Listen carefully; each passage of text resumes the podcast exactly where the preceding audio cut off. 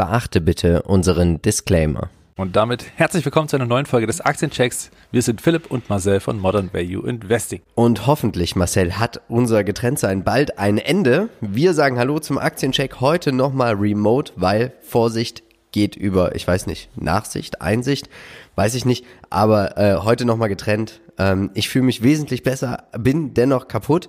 Aber Marcel, wir haben tolle Unternehmen dabei. Wir haben auch wirklich gekauft für die MVI Holdings, eines dieser vier Unternehmen, die ihr hier gerade auf unserem Screen seht. Und wir haben auch noch ein Geschenk dabei. Aber Marcel, über welche vier Unternehmen dürfen wir jetzt gleich mal ein bisschen plaudern? Es geht um UFP Industries, Airbnb, LVMH und Adidas. In welches dieser vier Unternehmen bist du investiert? In gar keinem. Du? Gar nicht. Ich dachte, du bist mal bei Airbnb dabei gewesen. Ja, das stimmt, aber das hatte ich schon mitkommuniziert ah. gehabt äh, im Januar und verkauft. Ah, da siehst du, da siehst du mal, wie wichtig es ist, dass ich unseren Aktienpodcast, den Depotrückblick, immer regelmäßig höre. Ja, richtig. Ähm, ich bin bei LVMH investiert und wir sind auch bei UFP Industries über die MVI Holding investiert und nicht nur wir sind investiert, sondern schauen wir uns die nächste Folie an. Ihr seht es hier wieder, es ist eine Aktie im Wert von 77 Euro in unserem Depot.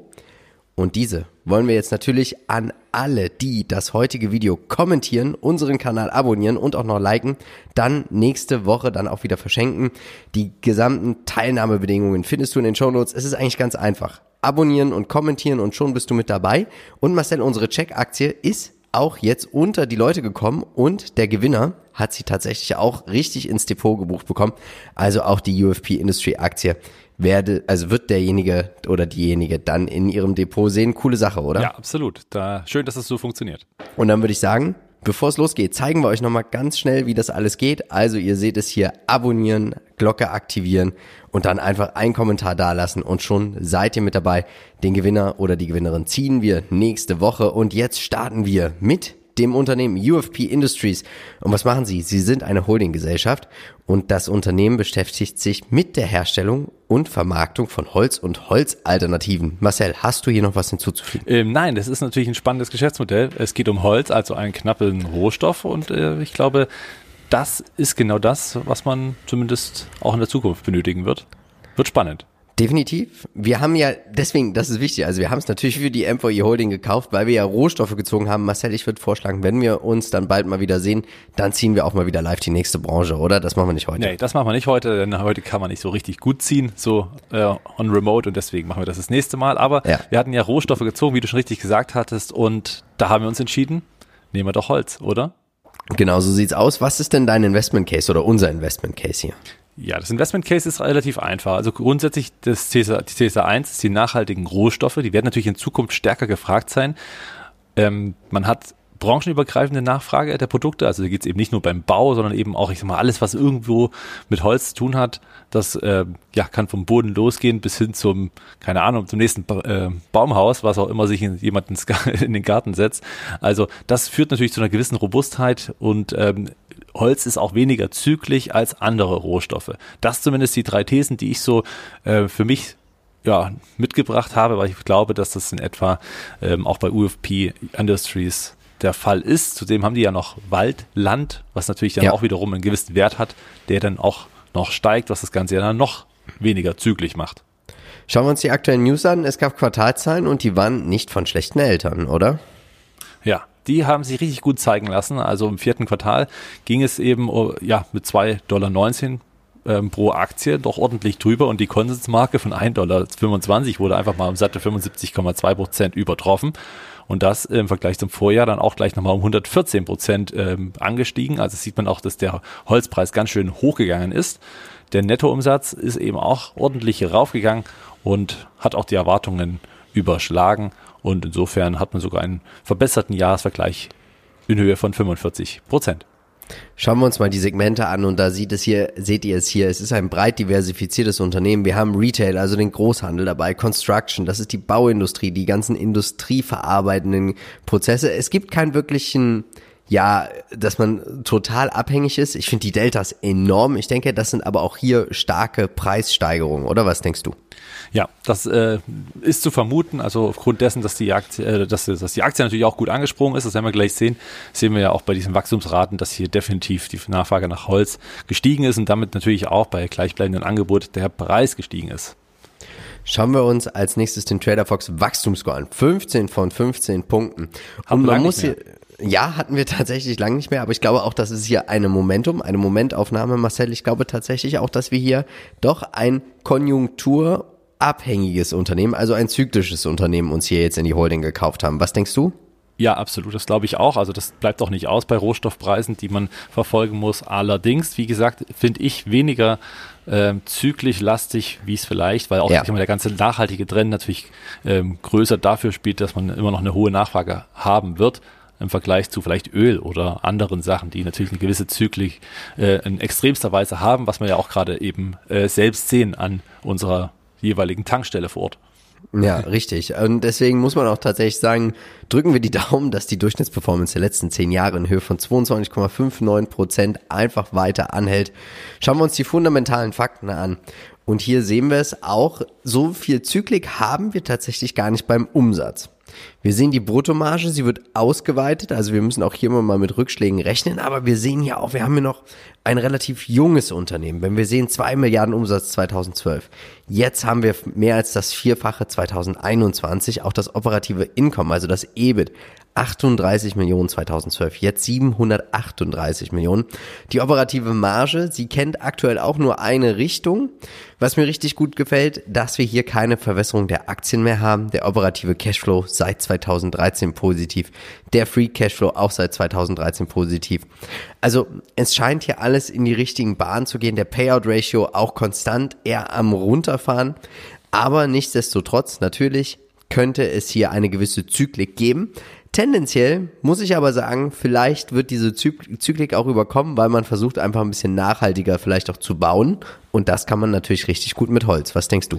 Ja, richtig, genau. Das ist genau das, was ich meine. Also das, das ist, was aus dem Zykliker einen weniger starken ja. Zykliker macht, ist einfach, dass, dass der Trend natürlich mit verstärkter Nachfrage einhergeht, dass man mehr und mehr Holz verwendet für den Bau und sämtliche andere Dinge im Vergleich zu vielleicht anderen Materialien, die nicht so nachhaltig sind. Und dann kann man auch durchaus mal den Preisrückgang von Holz, auch die, der vielleicht zwischendurch oder zwischenzeitlich mal stattfinden könnte, einfach schön ausgleichen.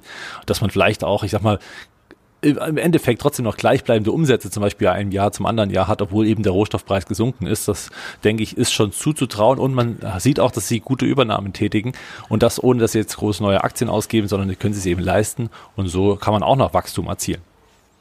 Schauen wir uns den Chart an.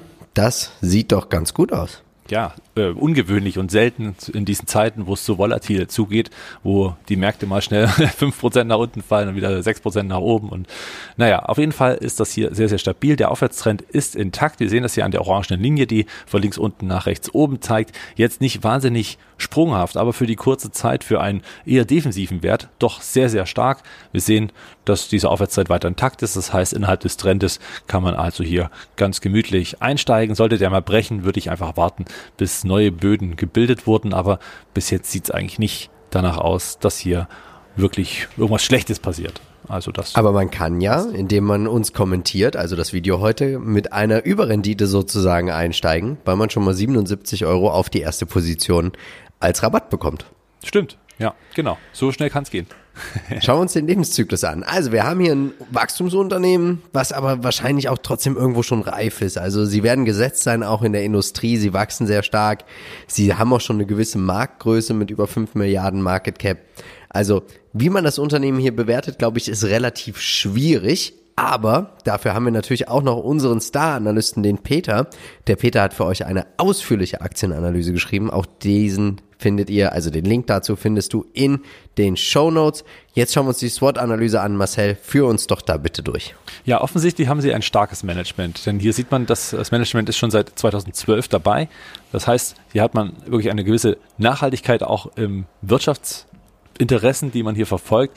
Man ist trotzdem flexibel, also hier kann man offensichtlich gut reagieren auf bestimmte Marktveränderungen. Die Schwächen sind natürlich die Rohstoffpreise selber, aber wie gesagt, Holz da wahrscheinlich langfristig eher der Weg nach oben. Die Chancen sind halt hier auch die Nachhaltigkeit und natürlich auch den Klimawandel und all das Geld, was eben dahin fließt, auch zu nutzen, um ähm, ja mit Holz als Leistung dazustehen. Und ja, sinkende Holzpreise sind natürlich vom Risiko wahrscheinlich eher weniger hochwahrscheinlich, vielleicht vorübergehend, aber eben auch nur dann, wenn es mal eine Rezession gibt. Und wir wissen ja, alle Rezessionen sind nicht so lang wie Wirtschaftsausschwünge. Insofern glaube ich, sieht es ja gar nicht mal so schlecht aus. Ja, also wie gesagt, es ist es ist eine schöne, solide Beimischung, finde ich persönlich, für jedes Depot. Schauen wir uns die Zinsangst an und da sehen wir Zinsen 1,1 Prozent. Zinsen ist jetzt gar nicht mal so wenig, aber sind auch nur 1,9 Prozent vom EBIT, die man hier bezahlt. Fremdkapitalquote völlig im Rahmen, 40 Prozent. Also Zinsängste haben wir hier nicht zu befürchten. Schauen wir uns die Peer Group an. Wen hast du uns hier noch mitgebracht? Ja, gar nicht so einfach viel zu finden. Also, weil vor allen Dingen, ich mal, also die Peer Group selber mit Eviva, die sind äh, relativ groß und Canfor Corporation aus äh, Kanada haben natürlich auch viel Wald vor sich, aber man muss sagen, UFP Industries ist äh, tatsächlich das größte Unternehmen, was einen Wald ja. selber betreibt und auch äh, Holz liefert. Insofern sind sie tatsächlich Branchenprimus was mir persönlich auch gefällt, weil eben immer doch in den Leaders, in den Branchenleader zu investieren, macht ja meistens Sinn. Ja. Deswegen freue ich mich auch, dass wir hier als MVI zugeschlagen haben. Die Nachhaltigkeit, der Klimawandel hatte ich schon angesprochen bei den Chancen. Das ist eigentlich auch der Trend, der so insgesamt gespielt wird. Nachhaltiges Bauen, nachhaltiges äh, Ausstatten von äh, sämtlichen Sachen, die irgendwas mit Holz zu tun haben können. Insofern denke ich, passt das. Ich denke, man kann auch hier schön über Bande vielleicht auch noch das ganze Thema mit Weyerhäuser spielen. Die machen Stimmt. ja auch noch als Read, dass sie einfach nur, äh, ja, sie sind auch so einer der größten internationalen Forstwirtschaftskonzerne, aber sie haben eher aber mehr die Flächen. Wald, ne? Genau, richtig. Ja, genau. Sie haben den Wald, also die arbeiten nicht direkt das Holz aus, sondern Na, sie ma das machen das sie auch, aber eher als Zulieferer. Aber sie machen trotzdem ja. auch Papiere und Verpackungen tatsächlich. Aber der große Stil ist natürlich hier ganz klar die Holzverwaltung und der Verkauf vom Rohmaterial. Schauen wir uns die Aussichten an. Fünf Analysten und da seht ihr, dieses Unternehmen ist noch nicht bei so vielen auf dem Schirm. Finde ich aber immer ganz interessant. Meistens ist die Volatilität auch größer. Aber hier ist es eher so, dass dieses Unternehmen scheint eine doch eine gewisse Robustheit zu beherrschen äh, oder zu haben. Ich würde mich tatsächlich freuen, wenn sie es schaffen würden, nochmal ihre Umsatzrendite sowie die Nettomarge zu steigern. Aber es geht ja alles in die richtige Richtung. Gewinn je Aktie, Dividenden je Aktie. Und ich glaube, du als alter Charttechniker würdest ja sagen, meistens ist es ja auch so bei Rohstoffen, klar, wir kommen dann von einem ganz hohen Preis wieder runter, aber meistens sehen wir nicht mehr die alten Tiefs, sondern höhere Tiefs, würde man jetzt sagen, ne?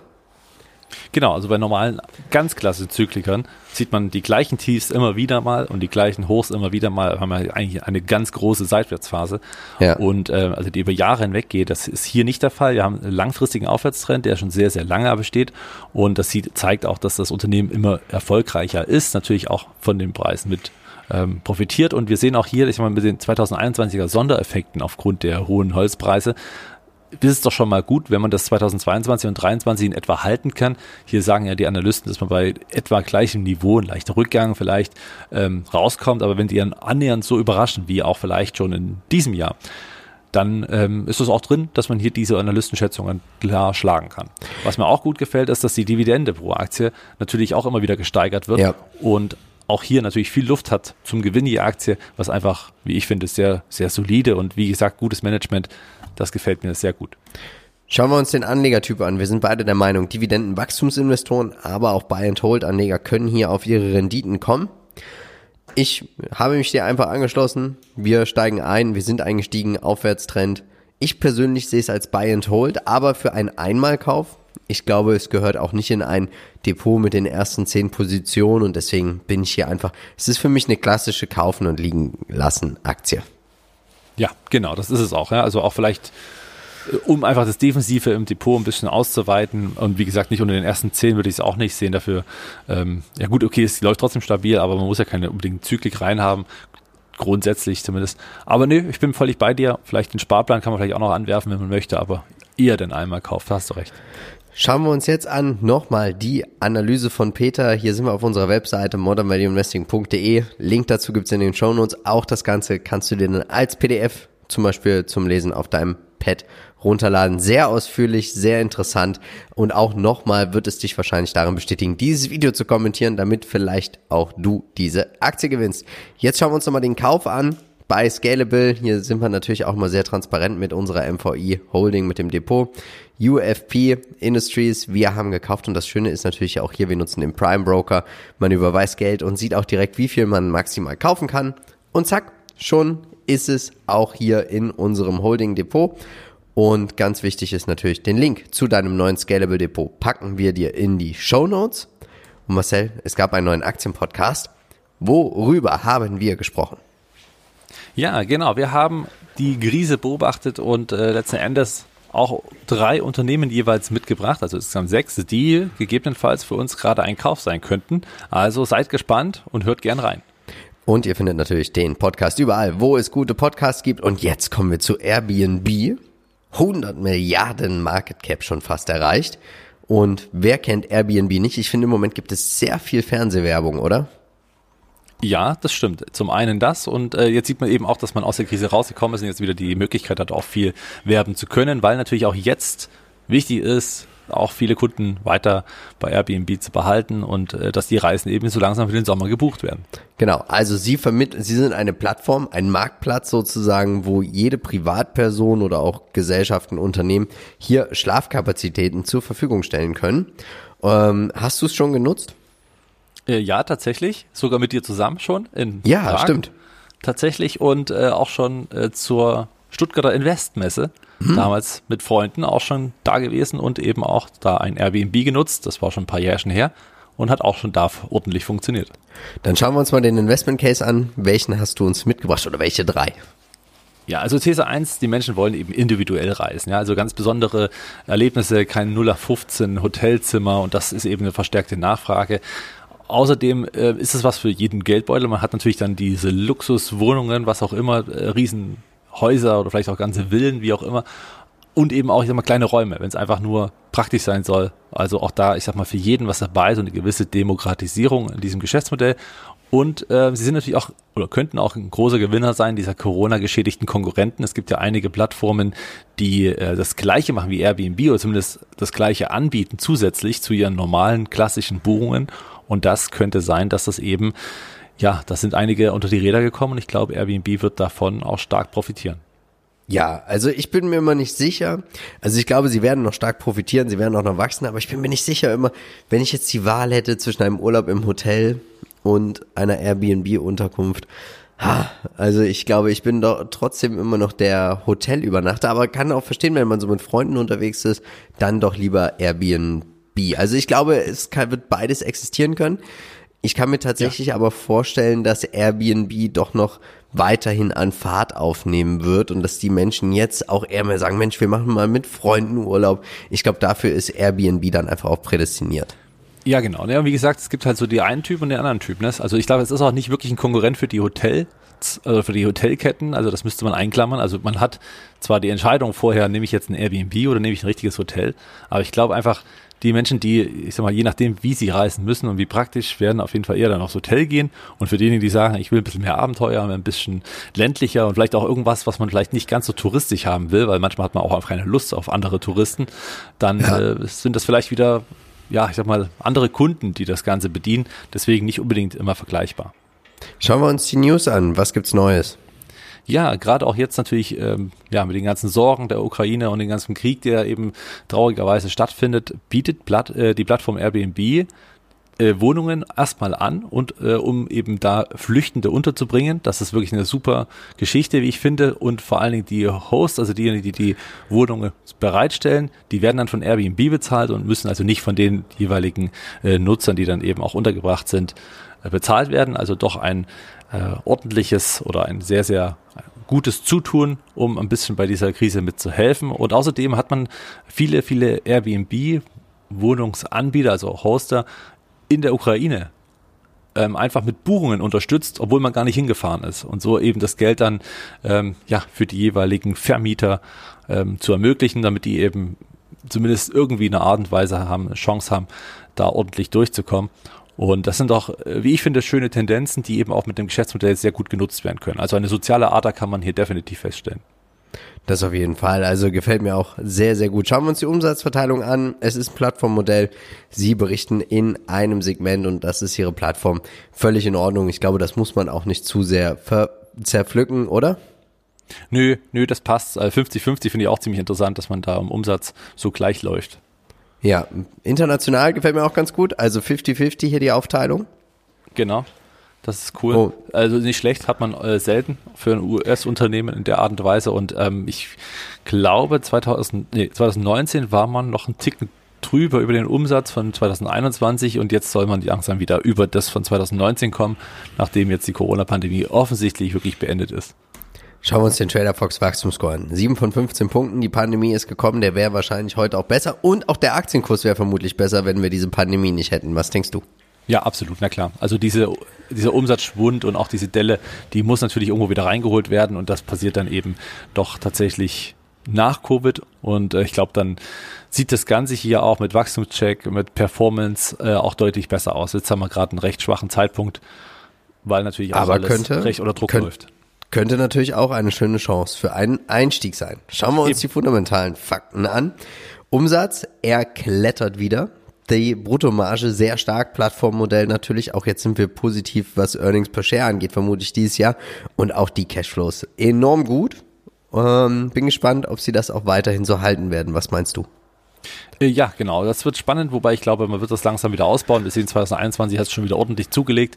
Und na klar, jetzt musste man natürlich auch äh, einige Aktien ausgeben, deswegen diese Verwässerung doch recht äh, deutlich, muss man sagen. Aber gut, Krisenjahre, da kommt man auch wieder raus und wenn man dann vielleicht noch einen größeren Markt vor sich hat, ist ja alles äh, ganz ordentlich. Deswegen, so kann es weiterlaufen. Schauen wir uns den Chart an. Was meinst du? Ja, also seit IPO nicht wirklich viel entwickelt, wir haben es gesehen, aber man hat eben so eine magische Grenze, die so bei etwa 130 Dollar verläuft.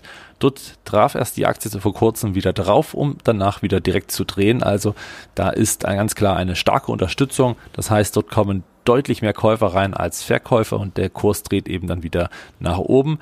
Nach oben ist natürlich, ja, ich sag mal, also ist natürlich perfekt zum Traden, aber nach oben hat man natürlich auch eine gewisse Begrenzung, weil einige Widerstände da sind. Und insofern ist das hier schon eine ganz schön lange oder starke Range, in der sich die Aktie hier bewegt von oben nach unten. Also wenn man einsteigen möchte, dann eher unten. Ja, schauen wir uns den Lebenszyklus an. Wir haben hier ein Wachstumsunternehmen und das Wachstum dürfte auch noch ein paar Jahre weiter anhalten als SWOT-Analyse, Marktführer, also wenn, geht man zu Airbnb, oder? Ja, richtig, genau. Also es gibt, wie gesagt, ein paar andere kleinere, die jetzt mittlerweile auch, ich sag mal, schon namentlich sicherlich bei dem einen oder anderen bekannt sind. Aber am Ende des Tages sind sie natürlich der Platzhirsch und auch hier wieder der Branchenleader.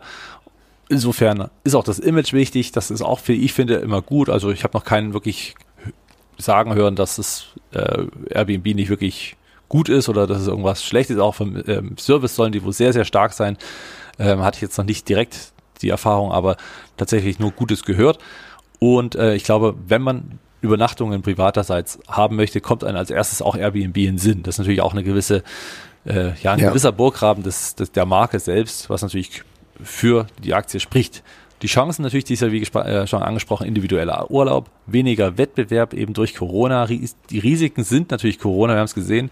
Da kann es auch schnell mal ähm, schwierig werden für das Unternehmen. Und eben politische Risiken, wie man es auch immer mal in Berlin hat, dass man sagt, äh, dass man es nicht mehr anbieten darf, äh, weil eben ja, der Wohnraum knapp ist und eben jetzt Wohnraum nur dafür verwendet, dann ist das eben nicht ganz zielführend, so zumindest die politischen Argumente dazu.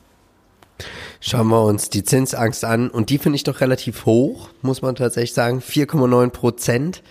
Ähm, Fremdkapitalquote 65 Prozent. Es kommt jetzt natürlich auch darauf an, dass man es schafft, das EBIT in den nächsten Jahren zu steigern, weil man doch im Verhältnis aktuell 80 Prozent vom EBIT ähm, vom Cashflow wird es natürlich gedeckt, aber auch 25 Prozent vom Cashflow braucht man aktuell, um die Fremdkapitalkosten aufrecht zu erhalten.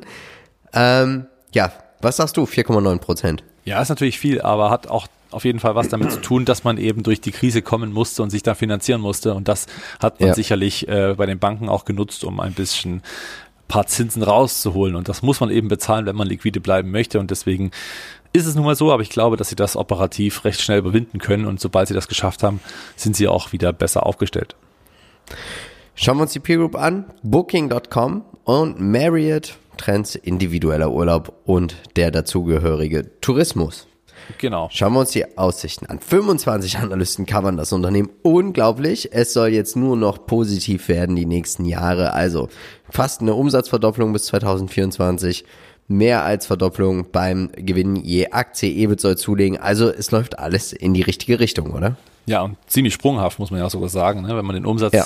äh, sieht, wie der dann doch anziehen soll, dann ist das doch sehr schön. Die Umsatzrendite geht schön in die Höhe und auch die Gewinne fangen an zu sprudeln. All das natürlich gute Aussichten und deswegen vielleicht sogar ein interessanter Kaufkandidat. Schauen wir uns den Anlegertypen an. Buy and Hold, High Growth. Ich bin der Meinung, es ist natürlich auch eine Spekulation darauf, dass diese Umsatzsprünge so kommen. Sie müssen jetzt Gas geben beim EBIT. Ähm, für mich einfach diese Zinsangst, die ist aktuell doch gegeben mit Sternchen.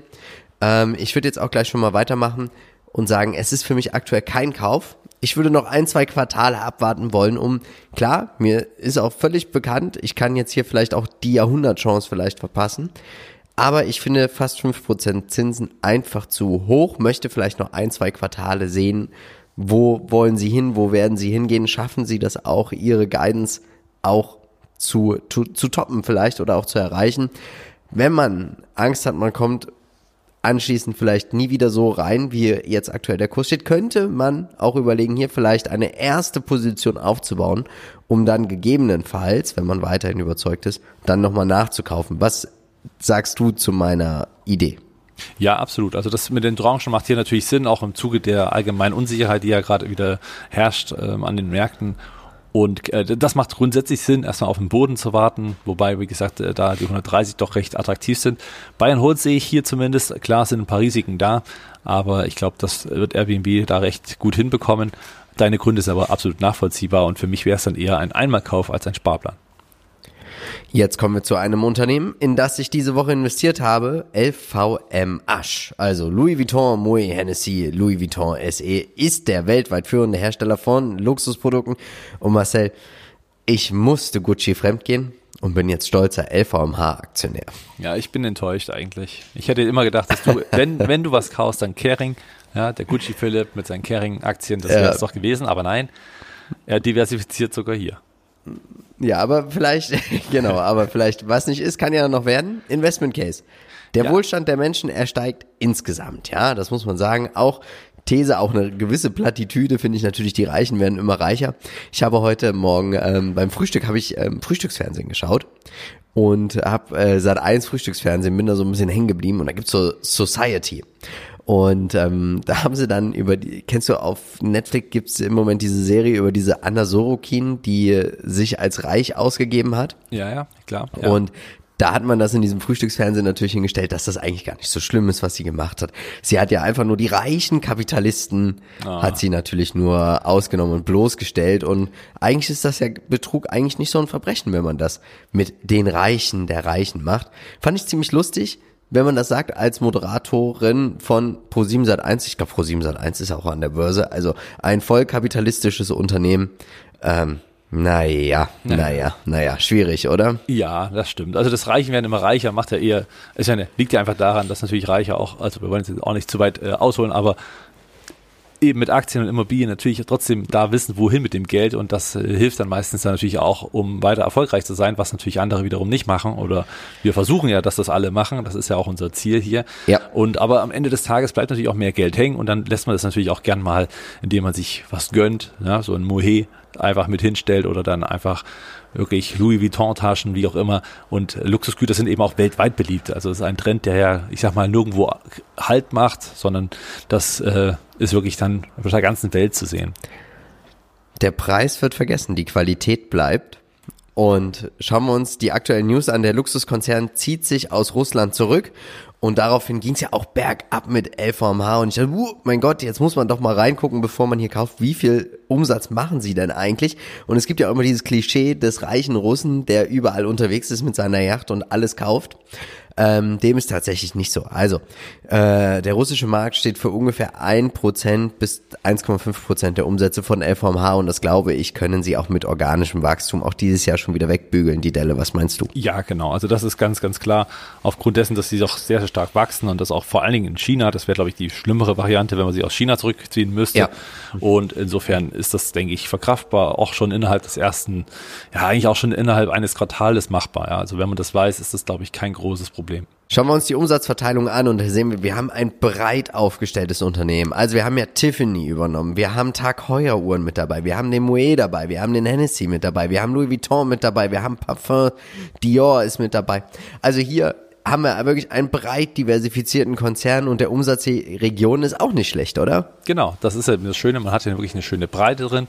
Und ähm, je Region ist das ebenfalls so, also Asien eben hier sehr, sehr groß, muss man sagen, wächst nach wie vor sehr stark, auch aufgrund des, also trotz des höheren Niveaus. Und wir sehen das auch von 20 zu 21, wie viel dazugelegt wurde, das ist schon ziemlich heftig auf den, auf den, ich sag mal auch Basiszahlen, die da stehen, von 15,3 auf 22,3 Milliarden, ist natürlich schon eine Hausnummer.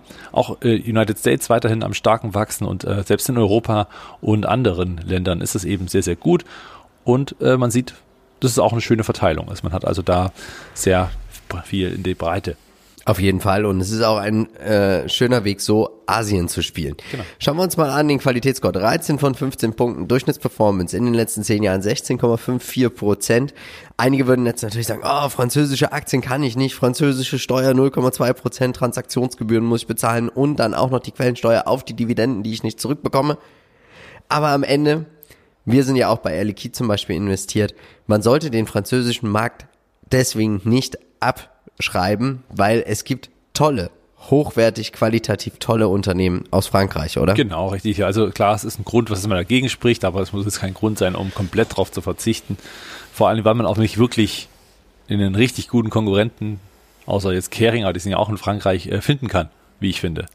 ja, genau, so sieht's aus, ja. Also die Franzosen können doch einiges und man sollte sich diesem Markt tatsächlich nicht verschließen. Schauen wir uns die fundamentalen Fakten an und hier sehen wir eine Erfolgsstory par excellence. Umsätze mehr als verdoppelt in zehn Jahren.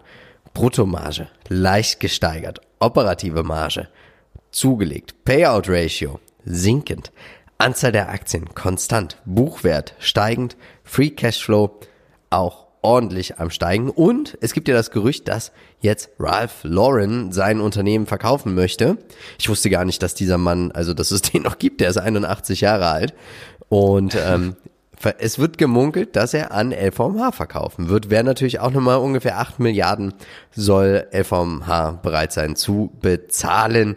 Was sagst du denn hier? Fundamental sieht super aus, ja, oder? Ach, da gibt's ja wirklich nichts zu meckern. Ne? Also selbst äh, die Aktien bleiben natürlich gleich auf dem Niveau. Das ist schon sehr gut. Dann hat man natürlich, wie du schon sagst, die Umsätze Klar sind sie auch ein bisschen Gewinner des billigen Geldes, das darf man auch nicht vergessen. Also wenn die Zügel ein bisschen angezogen werden oder eine Rezession bevorsteht, wird man natürlich genau an solchen Enden sparen.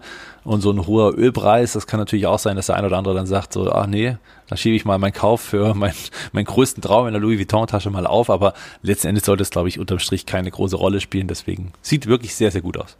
Schauen wir uns den Chart an. War mein Einstieg gut? Ja, tatsächlich. Ja, wir haben es ja noch, du hast ja gesagt, ich will rein und habe gesagt, warte mal, der Trend ist gebrochen. Man sieht, unter die 600 Euro ging es eben rasch nach unten und dann kam sogar noch diese Nachricht dazu und ja, man öffnete genau an dieser Linie. Das fand ich sehr spannend. Also habe ja gesagt, 550 hatte ich auch im Chartcheck. Also wer da gerne noch mal reinhören, wenn das jetzt nicht glaubt, gerne noch mal reinhören. Vom Montag im Chartcheck hatte ich LVMH mit dabei. Und äh, da ging es dann tatsächlich nochmal auf die Unterstützung beziehungsweise auf diese Trendlinie runter und dann konnte sich die Aktie dort wieder stabilisieren. Du bist ja auch eingestiegen an dem Zeitpunkt äh, um die 550, ja.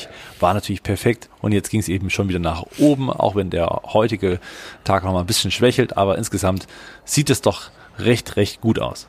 Schauen wir uns den Lebenszyklus an und ja, wir haben hier ein Wachstumsunternehmen, weil sie sind natürlich, wenn man immer sagt, die Reichen werden immer reicher und man, man glaubt dieser Sache, dann ist es tatsächlich so, dass wir hier vielleicht ein Unternehmen haben, was noch einen langen, langen großen Wachstumsmarkt vor sich hat, weil ich glaube, wenn die Reichen immer reicher und reicher werden, dann wollen sie natürlich auch das immer mehr und mehr zur Schau stellen. Oder man möchte sich einfach mal was gönnen, man spart Jahre auf so eine Rolex oder eine Tag Heuer Uhr und dann möchte man einfach allen zeigen, schau mal hier, was ich mir doch so Schönes leisten kann, Richtig, oder? Richtig, genau. Und das äh, ist ja am Ende auch vielleicht genau die Aktie, die alle diejenigen kaufen sollten, die es verteufeln, dass die Reichen immer reicher werden. Denn so können sie ja sogar profitieren davon, dass Reiche immer reicher werden und müssen nicht immer meckern. Ja. Schauen wir uns die SWOT-Analyse an. Die Schwächen, wir haben es schon gesagt, also die Quellensteuer, die gibt es nicht zurück. Man hat richtig starke Marken. Ich finde auch die Zukäufe sind hervorragend. Stark Diversifikation. Ein Risiko könnte natürlich jetzt auch diese Verbrüderung zwischen China und Russland Ja, sein. grundsätzlich China Das, ne? aber ich, genau, richtig. Also der chinesische Markt ist natürlich ein immens wichtiger für LVMH.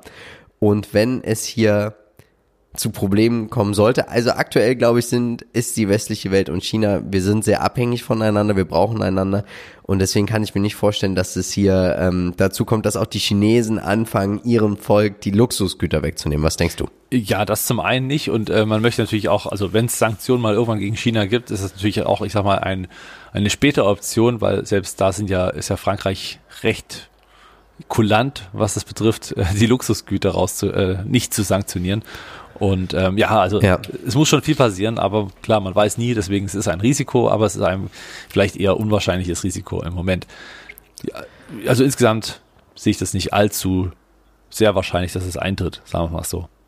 Richtig. Steigender Wohlstand und der Lifestyle sind natürlich auch noch Chancen. Schauen wir uns die Zinsangst an. 0,31 Prozent Zinsen zahlt man auf 62 Prozent Fremdkapital in der Bilanz. Das ist ein richtig guter Wert und deswegen sehe ich hier keine Zinsangst. Wie siehst du? Nö, es, äh, es sieht ja wirklich solide aus, ja. Also das ist super Ja. finanziert.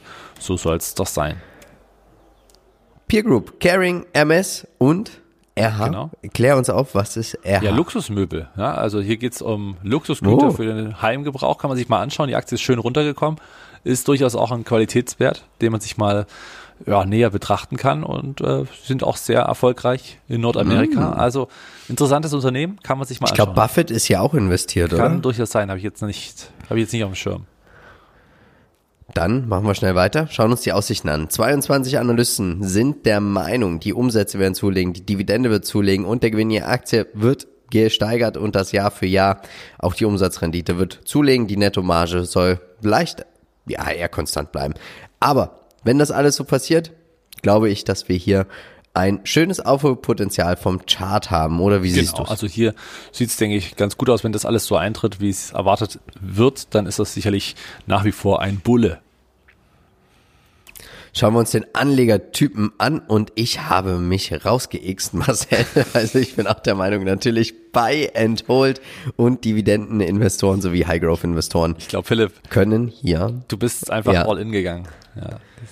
ich bin all in gegangen, genau, ich habe 100 Prozent. Deswegen verpasst auf keinen Fall das nächste Depot-Tagebuch, wenn wir nur noch eine einzige Position im Depot besprechen. Ich bin eingestiegen zu 558 Euro je Aktie Buy and Hold. Ich finde, man kann sie als Sparplan, aber auch als Einmalkauf tätigen. Ich plane auch hier meine Dividenden jährlich zu reinvestieren. Ja, absolut, so sehe ich es auch. Und äh, ich sag mal, jeder kleine Rücksetzer kann man immer wieder mal nutzen, also gerade auch so, wie man es sieht, und vielleicht auch genau an dieser Trendlinie lang, denn darauf wird sie auch immer wieder mal auftippen. Da, ähm, ja, das wird sich immer wieder wiederholen und solange dieser Trend nicht reißt, kann man da beherzt zugreifen, genau an diesem, an dieser Trendlinie. Dann würde ich sagen, kommen wir jetzt zu dem Gewinnspiel der letzten Woche, den MVI Hoodie. Und wir starten und wir drücken natürlich allen Kommentatoren die Daumen. Und es sind die 80er haben gewonnen. Ich weiß gar nicht, hatte man in den 80ern schon Hoodies, Marcel? Ja, bestimmt. Ja, vielleicht eine kleine Gruppe. Gute Frage. Ich bin mir nicht sicher, der Kommentar super Infos rund um Value Investing, ob das vielleicht auch leicht ironisch gemeint ist, aber Ja. melde dich, lieber 80er bei uns. Info at modernvalueinvesting.de oder schreib uns eine Nachricht auf Instagram. Und natürlich denkt daran, heute gibt es die UFP-Aktie zu gewinnen. Einfach kommentieren und schon seid ihr dabei. Und jetzt gehen wir zu einem der weltweit führenden Unternehmen für die Konzipierung, Herstellung und den Vertrieb von Sportartikeln und Sportausrüstungen. Wir reden von Adidas mit einem Börsenwert von 40 Milliarden, also ein großes Unternehmen. Sie sind bei uns in Deutschland im DAX. Es gibt ja immer so diese, ja, diesen Streit, Marcel. Ist man eher der Adidas oder der Nike? Wer bist du? Ich bin beides, ja. Also rechter Schuh Adidas, linker Schuh Nike. Nein, aber äh, tatsächlich mag ich äh, beide Sachen und ähm, je nachdem, welches Produkt mir einfach besser gefällt. Sie haben im Moment aber auch Probleme, weil sie kriegen ja keine Schnürsenkel im Moment aus der Ja, ist Ukraine. unglücklich, ja. Das ist äh, unglücklich tatsächlich. Investment Case, was hast du Ja, uns These mitgebracht? 1 ganz klar, äh, die steigende Bewusstsein für Fitness und Gesundheit lässt eben die Nachfrage nach der Ausstattung steigen. Also sprich, dass man sich äh, ordentliche Schuhe leistet, nicht irgendwelche Treter, mit der man eben, denen man eben nicht durch den Wald laufen kann, sondern eben tatsächlich bequem und äh, ich sag mal auch gesund seinen Fitnesstrend nachgehen kann. Und die Sportausrüstung selbst soll natürlich auch nachhaltiger werden und eben aus recycelten Materialien. Und das bietet ja Adidas mit einem Schuh an, der auch nicht ganz ohne ist preislich, aber er wird gekauft und gerade auch der Sneaker-Trend ist vielleicht noch eine These 3, die ich jetzt noch nicht mit notiert hatte, weil man natürlich drin die, diesen Trend hat, dass man Sneakers ganz besondere, auch vielleicht mit irgendeinem Label und was auch immer, äh, zu Hause einfach aufbewahrt und hofft, dass die einfach, oder man weiß wahrscheinlich, dass man einfach auch dafür mehr bekommt eines Tages in einigen Jahren, 10, 20, also so eine Art, ja, äh, wie sagt man denn, Liebhaberstücke oder ja, wie du es eben mit Lego auch schon mal gemacht hast, Philipp. Ja. Mhm. Und äh, auch mit Aktien. Ach so, ja, stimmt. Kommen wir zu den aktuellen News. Rückzug aus Russland kostet Adidas bis zu 250 Millionen Euro. Das persönlich glaube ich nicht. Okay, warum nicht? Ich habe mir nämlich mal die äh, den Quartal, den ähm, na sag schon, den Geschäftsbericht angeschaut. Okay. 2020 hat man hier über 500 Millionen Euro gemacht. Okay. Ich kann mir nicht vorstellen, dass das nur 50 Prozent einbrechen wird. Was ja, das äh, wird dann spannend, ja. Das ist tatsächlich, ich meine, wenn das Embargo komplett da ist, wo sollen sie dann auch Geld verdienen, ne? Und ähm, und man muss auch noch dazu sagen, Herr Rohrstedt geht ja davon aus, also der CEO, dass sie dieses Jahr trotzdem noch zweistellig wachsen werden. Ja. Ich bin mir nicht so sicher. Ich bin mir nicht so sicher, ob man hier der Börse nicht was vorgaukelt. Ja, äh, ist eine gute Frage. Also das Rückzug aus Russland kostet Adidas bis zu 250 Millionen Euro. Das ist zumindest äh, ja eine Nachricht aus einer Nachrichtenquelle. Ja, also es ist nicht so, dass das jetzt unbedingt ja. Adidas kommuniziert hat. Insofern mal schauen. Wo es am Ende rauskommt, das werden wir dann sehen. Vielleicht gehen Schwierig. sie auch davon aus, dass der Krieg nicht allzu lange dauert und danach so langsam vielleicht eine Einigung erzielt ist, was auch immer. Schwer wird's. Schauen wir uns die Umsätze und die Segmente an. Also Equipment 5,2 Prozent, Anziehsachen 38,7% und Footwear, die klassischen Schuhe 56,1 Prozent der Umsätze. Was sagst du uns denn zur ja, Verteilung? Die Verteilung ist hier auch sehr schön äh, verteilt weltweit, also von United States, China. Also ich finde es auch spannend, dass man trotzdem da noch den größten Teil bekommt aus den United States. Also äh, man macht offensichtlich eine gute US-Strategie, aber eben auch in anderen Gebieten der Welt ist man gut vertreten. Jetzt muss man natürlich sagen, es sind hier die 21er-Zahlen noch nicht drin, deswegen die Delta ist noch katastrophal rot, was natürlich daran lag, dass auch hier Covid natürlich zu Buche geschlagen hat. Man hatte ja dann zwischenzeitlich auch eine oder andere ja, Ausschweifung in Richtung Mietzahlungen bei den Stores und was auch immer. Also da gab es dann so ein paar ja. äh, Ausreißer, aber gut, alles in einer Situation, die für wenige oder für alle nicht richtig kalkulierbar war und insofern natürlich nachvollziehbar die Geschichte. Aber hier siehst du es auch nochmal. Russland 584 Millionen Umsatz 2020. Ich glaube, es wird mehr als 250 Millionen Euro. Ja, das kosten. kann durchaus sein. Schauen wir uns den Qualitätsscore an. 11 von 15 Punkten, Durchschnittsperformance 10,66 Prozent und man hätte tatsächlich wahrscheinlich hier den MSCI All Country World nicht deutlich geschlagen. Ähm, auch wenn dieses Unternehmen natürlich seit 2015 super gelaufen ist, muss man äh, auch neidlos anerkennen. Und ähm, es ist schon eine tolle Story, die wir auch hier aus Deutschland haben, oder? Genau, richtig. Und ähm, hier würde ich nochmal, ich sag mal, für Adidas sprechen, ganz einfach deswegen, weil man natürlich die Momentbetrachtung hat, dass die Aktie jetzt, genau jetzt natürlich getippt ist. Und äh, wenn sie dann wieder in den älteren Regionen Richtung Allzeit hochkommt, und das waren sie ja vor kurzem, also wenn wir dieses Video jetzt vor, keine Ahnung, fünf, sechs, sieben Wochen vor zwei Monaten oder so gemacht hätten, dann wäre da, ich sag mal, auch eine deutlich höhere Performance in den letzten neun Jahren da. Deswegen muss man hier sicherlich diesen Einmaleffekt, dieses, dieses kurze Dippen auch so ein bisschen mit berücksichtigen. Ja, das, also auf jeden Fall. Schauen wir uns die fundamentalen Fakten an. Umsätze laufen in die richtige Richtung. Bruttomarge kann gesteigert werden. Operative Marge. Naja, es ist halt immer noch Textilhandel und Herstellung und Vermarktung. Ich könnte mir tatsächlich vorstellen, dass die langfristig die Margen nochmal gesteigert werden, weil man natürlich auch immer mehr und mehr anfängt, direkt zu verkaufen. Ähm, Anzahl der Aktien, sie sinkt. Sie haben relativ gut auch äh, Aktienrückkaufprogramme eingesetzt. Payout Ratio geht runter, Free Cashflow legt zu. Also es kann, es geht doch in die richtige Richtung, oder? Genau. Jetzt hat man auch die Dividende von 3 Euro auf 3,30 erhöht. Äh, es geht absolut in die richtige Richtung und wie du schon sagst, dass man natürlich so nach und nach immer mehr über ja, äh, seinen eigenen Online-Shop macht, das ist natürlich ein Marschentreiber und wenn das weiter und weiter gelingt, ja. die App scheint ja ganz gut zu sein und auch gut zu funktionieren, dann äh, kann man das durchaus mit berücksichtigen als Aktionär. Schauen wir uns den Chart an. Doppeltes Tief. Was heißt das? Genau. Also wir haben tatsächlich, das hätte ich gar nicht für möglich gehalten, dass die Aktie nochmal das Corona-Tief, also wirklich dann auch diesen ja, diesen, diesen, diesen Schrecken nochmal reinfährt, dass man genau dort nochmal runterkommt, wo eben auch die Aktie bei Corona geendet ist und dann eben sich danach ordentlich erholt hat. Ich gehe davon aus, dass das jetzt auch wieder passiert, nicht weil der Tag darauf natürlich schon sehr, sehr bullig wieder verlief mit plus 12, 13 Prozent, sondern einfach aufgrund dessen, dass natürlich hier viele Schnäppchenjäger zugeschlagen haben und ich sag mal, dass man sich aus Russland zurückzieht, das ist zwar teuer, aber wurde natürlich dann auch relativ schnell eingepreist. Es war so das Peak der Angst wieder um dann auch wieder, ich sag mal, attraktiv für andere zu sein. Und dann haben hier einige zugeschlagen, die sicherlich langfristig hier keinen Fehler gemacht haben. Schauen wir uns jetzt den Lebenszyklus an und wir haben hier ein reifes Unternehmen, das muss man auch einfach so sagen. Ähm, was meinst du? Ja, genau. Also eher ein reifes Unternehmen. Man hat natürlich hier und da immer ein paar Hürden, deswegen ist es relativ schwer einzuordnen. Wir haben es mal jetzt hier freigelassen. Also wir haben es jetzt hier mal so eher in dieser, also man kann es theoretisch noch auch verschieben, aber insgesamt denke ich, ist ein reifes, das noch trotzdem ein bisschen zu dem Wachstum mit rein tendiert. Schauen wir uns die SWOT-Analyse an. Stärken. Wir haben natürlich eine starke Marke, man ist bekannt. Chancen sind natürlich, man kann Marktanteile gewinnen und auch der Direktvertrieb.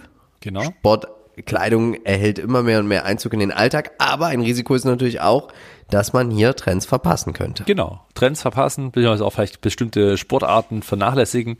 Da muss man immer ein bisschen aufpassen. Schauen wir uns die Zinsangst an. 0,31% Zinsen zahlt man auf eine Fremdkapitalquote von 62,4%. Völlig in Ordnung. Zinsangst sehe ich hier nicht oder wir. Als Peer Group haben wir natürlich dabei Nike, Puma, Under Armour und On Running. Und ähm, ich glaube tatsächlich, wenn ich jetzt einfach so aus dem Bauch heraus investieren müsste, würde ich, glaube ich, mit dem Branchenprimus mit Nike gehen. Was würdest du sagen? Ja, genau. So Nike oder Adidas. Ich glaube, mit beiden macht man langfristig nichts falsch da sehe ich eigentlich bei beiden kein großes, allzu großes Risiko. Ist jetzt äh, nicht unbedingt die größte Spekulation, muss man sagen. Die Trends, Sport und Fitness, ja. Gesundheit, Lifestyle, Nachhaltigkeit, also werden auch viele Sachen äh, gespielt.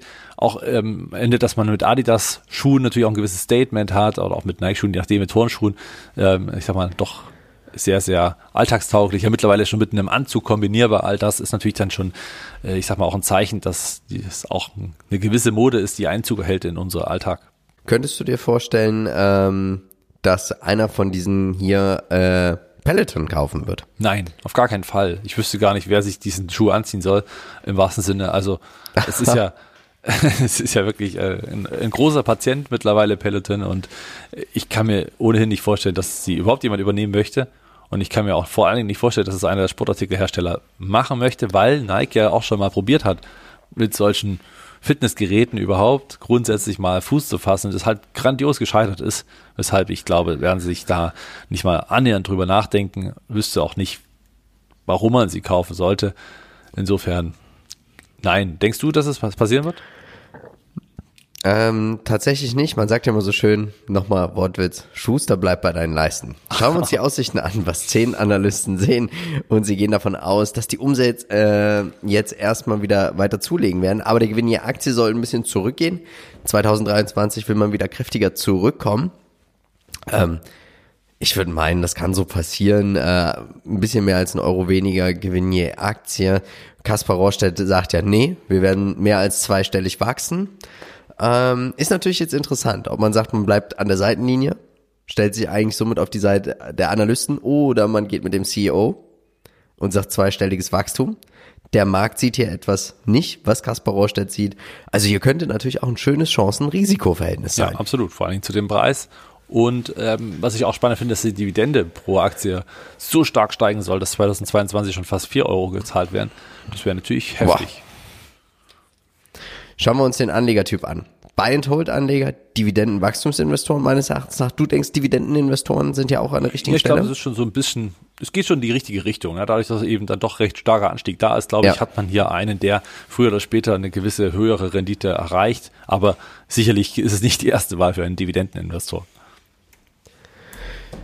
Für mich ist es aktuell kein Kauf tatsächlich. Ich finde, zu viele Ungereimtheiten haben wir hier. Also einmal das, was der CEO sagt, dann natürlich, was die Analysten meinen. Auch sehe ich die Gefahr größer, dass das Russland-Geschäft deutlich mehr Einbußen hat, dass man dann natürlich alles wieder darauf schiebt. Ähm, für mich ist die Aktie aktuell kein Kauf. Ich würde tatsächlich mir vielleicht mal die Peer Group angucken. Finde ich, das ist eine spannende, spannende Branche auch auf jeden Fall, die man auch als sehr solide und robust bezeichnen kann. Ähm, ich würde mir hier als nächstes vielleicht mal Puma und Nike anschauen. Ich glaube, entscheidend ist hier tatsächlich auch, wie sind die Wachstumsaussichten der Analysten für die gesamte Branche? Ich würde mir mal Analysten-Sachen durchlesen. Also ich würde jetzt hier keinen Schnellkauf machen. Du würdest jetzt einsteigen. Ja, tatsächlich, ja. Ich würde diese Kursschwäche nutzen. Ich glaube, äh, hier wird man mittel- bis langfristig belohnt dafür und deswegen Buy and Hold, Sparplan, Einmalkauf, wie auch immer. Ich würde natürlich jetzt eher die, den höheren Batzen zum Investieren nutzen im Vergleich zum Sparplan. Immer dann in steigende Kurse reinkauft. Macht vielleicht sogar Sinn, jetzt diesen aktuellen Schnäppchenkurs mitzunehmen.